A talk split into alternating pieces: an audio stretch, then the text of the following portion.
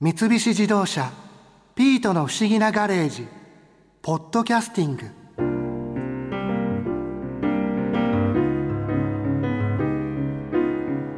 吉田戦車さん昔から漫画好きだったから会えて嬉しかったな。そうだピートのおかげで博士がおかゆ猫のことを思い出したんだもんな。お前にもお礼を言わなくちゃな。ありがとうピート。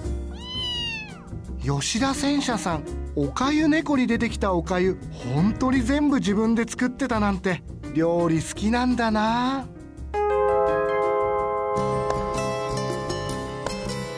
吉田さんがあの「おかゆ猫」っていうおかゆを題材にした漫画を描かれてるじゃないですか。はい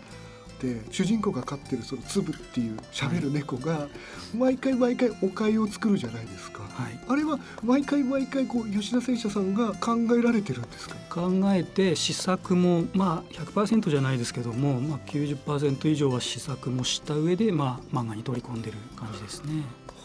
じゃあ本当にこういろいろ試される中でやっぱりあこれは美味しいなとかあこれはちょっとあれかなっていうものもあるわけですよね。ありましたね。まあ美味しいのはやっぱり基本美味しいお出汁が取れる具材というんですかねそう食材というか例えばフグとかね、まあ、鉄板ですけどもハマグリとかね。ああ美味しそう。う。ん、あとはまあもちろんかつおだし昆布だし系とかも美味しかったですしあと珍しいところではメンマのおかゆっていうのが作ったんですけどもそれはあのもうラーメンに乗ってる調理されたメンマじゃなくてはい。塩漬けの塩蔵メンマっていうのが食材のお店とかにあるんですよ、まあ、台湾や中国の食材のお店で。ただ塩漬けされた発酵食品としてのメンマっていうのが売っててそれを塩を洗って何時間か塩出しして通常はラーメン屋さんって使ったりするんでしょうけどもその塩出ししたお出汁が美味しい、うん、もう複雑なそんなのもありましたねメンマのおかゆ。あじゃあそれはメンマを塩出ししたその出汁も一緒に煮込んで、うん、それで、まあ、しょっぱくないように煮込んで最後そのメンマも刻んで入れてっていう。これがまあ実際その家族が試食係になってるんですけども 妻にも子供にも好評で、はい、ご家族の方にやっぱり一回食べてもらって食べて、まあ、無言のことも多いですけどね。怖い。うん、でもやっぱ美味しい時はすごく反応がいいというか。分かりやすい美味しさだとやっぱり子供なんかはねハムとかソーセージ系だとおかわりしますよね。例えば、まあ、ハムであってそのメンマであっても食材を決めた後にそれをどうおかゆに使うかっていうのをまた考えられるんですか？そうですね。やっぱり結局あらゆるおかず的なものを乗っけちゃえばもう無限のバリエーションがあるといえばあるんですけども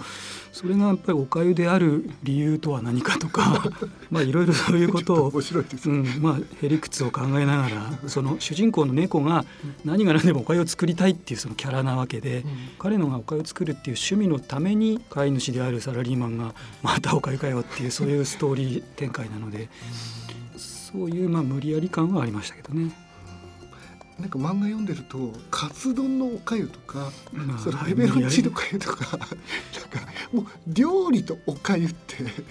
おかしいじゃんっていうものもいっぱいありますよね。そうですねだから例えば意外と美味しかったのが冷やし中華のおかゆってやつでつまりおかゆを作って冷たくしたところにはい冷やし中華の具を錦糸卵きゅうりハムとかね乗っけて冷やし中華のタレをかけるっていう。もう本当に冷やし中華のどうして麺じゃないんだっていうそういうのを作ったんですけどもこれが意外と美味しくて、でもなんか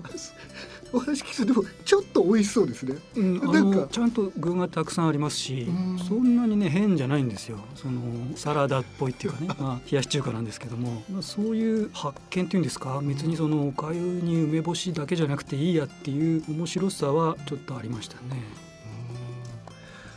例えばこう家でも手軽に作れるおかゆでこれは美味しいよ、まあ、さっきのメンマみたいにこう美味しいっていうようなおかゆって何かあったりしますか？ポピュラーなのだとやっぱり、まあ、さっきハムって言いましたけども、ハムってあんまりお湯でボイルしたりしないじゃないですか。ハムの出汁を取るっていう感覚ってあんまないですよね。でもそのつもりでハム煮出すと結構美味しい出汁が取れるんですよ。それでおかゆにするとまあ具はちょっとあっさりしますけども全体的になんか妙に美味しいものができるっていうのはありましたね、まあ、そのハムもたくさんありますからいろいろ楽しめますしね。あのハムを茹でることによってそこで出汁が出るんですね。結構出ますね。やっぱ旨味の塊というかソーセージとかだとよくポトフとかね入れたりもしますけども、まあ、ハムもねすごくそういう風に使うと楽しいまあ、ベーコンと思えばベーコンってそうですよね。スープの味出しにしたりしますから。例えばハムを茹でるじゃないですか。で出汁を取って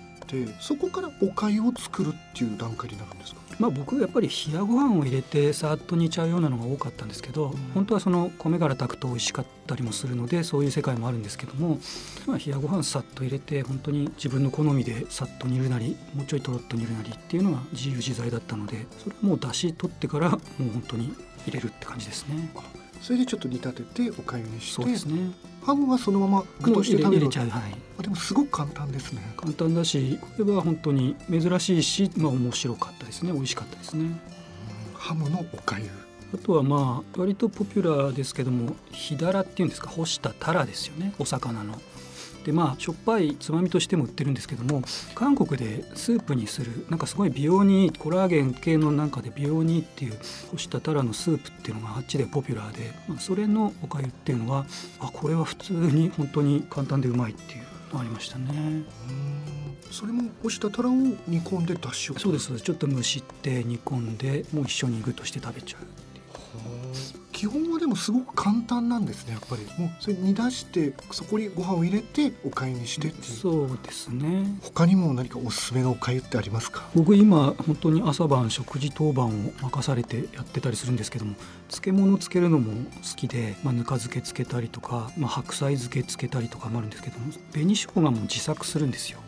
それはあの生姜を刻んで梅酢って言って梅干しつけた後に出る梅干しの汁ですね。赤い赤いやつですね、赤それをまあ自分家で奥さんが梅干しつけてた時期もあってそれの梅酢使うこともあったんですけど市販もされててもう本当に原材料梅塩みたいな本当にシンプルなやつなんですけど、はい、それをまあ刻んだ生姜にぶっかけておくと非常に美味しい紅生姜になるっていうのがあってまあそれをおかゆに使ってみようということでさらにまあ細かくみじん切りのように刻んでそれはもう煮込むとかじゃなくて出来上がりのおかゆに混ぜ込んで、うん、そしたらまあこれがなんというかさっぱりして非常に美味しい。うん紅生姜とお粥ってことですもんね、ま、そうですね。だから、まあ、いわゆる牛丼とか焼きそばに乗ってる 紅生姜では試したことないです。その あくまで自家製の紅生姜のお粥っていうのはまあ面白かったですね。美味しかったですね。それこそ色も少しピンクというか赤くなったりそんなに真っ赤って感じじゃないですね。ピンク色ですね。うん。だから綺麗ですよ。美味しいしね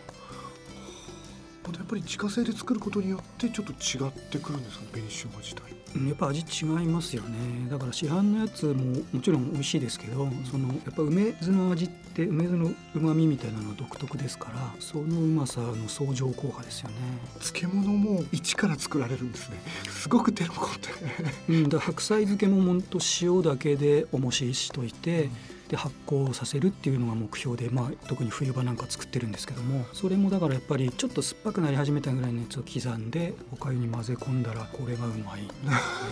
そういうのもありましたね。やっぱりお漬物とおかゆっていうのは基本的には合うものなんですかね？合いますよね。まあキムチもたくあんも美味しいですよね。もそれも美味しそうですよね。発酵した味はやっぱりさっきのメンマもそうですけども、発酵したうまさは非常に米と相性がいいですよね。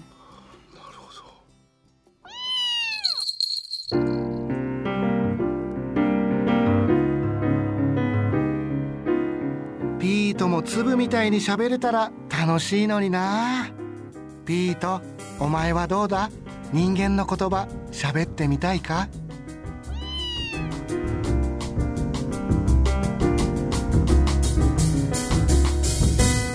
三菱自動車ピートの不思議なガレージポッドキャスティング。このお話は Drive your Ambition 三菱自動車がお送りしました。